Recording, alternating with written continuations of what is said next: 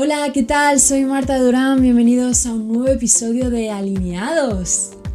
La verdad es que últimamente medito mucho en el pasaje de Apocalipsis 4, eh, porque habla de cómo 24 personas, 24 ancianos, eh, vivían y están en una constante adoración al rey, al único digno y al único que, que merece esa adoración. Pero algo que me llama la atención de este pasaje es que dice que están continuamente rindiendo su corona en continua adoración.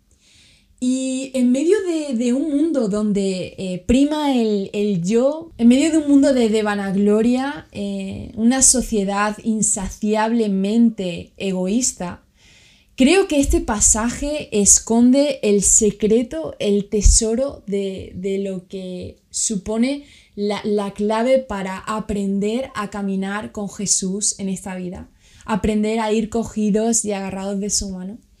Y la verdad es que vivimos en una generación donde parece que el sacrificio por amor y el sacrificio de aquello que realmente te cuesta es algo que está anestesiado.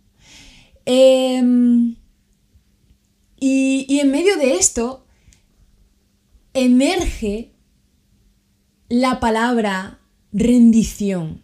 En este pasaje los 24 ancianos estaban viviendo, rindiendo continuamente su corona en adoración. Y no sé cuál puede ser tu corona, pero yo en este momento de mi vida lo asemejaba mucho a diferentes talentos que Dios me ha dado y el no rendir mi corona en continua adoración es como si estuviera diciendo a Dios, esto me pertenece, esta corona me pertenece. Em, entonces pasa más tiempo en mi cabeza que en continua adoración.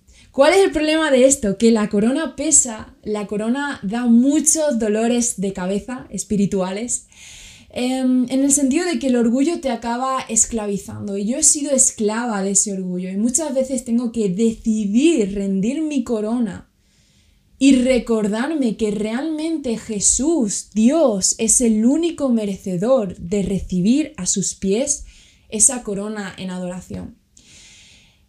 Solamente quiero dejarte con esto.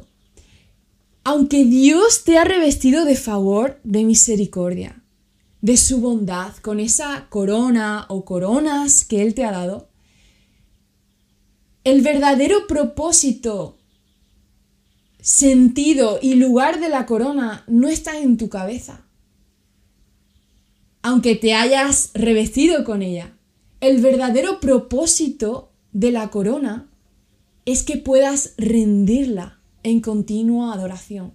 Porque ahí, ahí comienza a crecer en ti ese reconocimiento de que Él es el único que merece toda la gloria. Él es el único que merece tu corona no rindas la corona a los pies de nadie más, ni de cualquier situación, porque Él es el único que la merece. Él te la dio, pero no es para ti.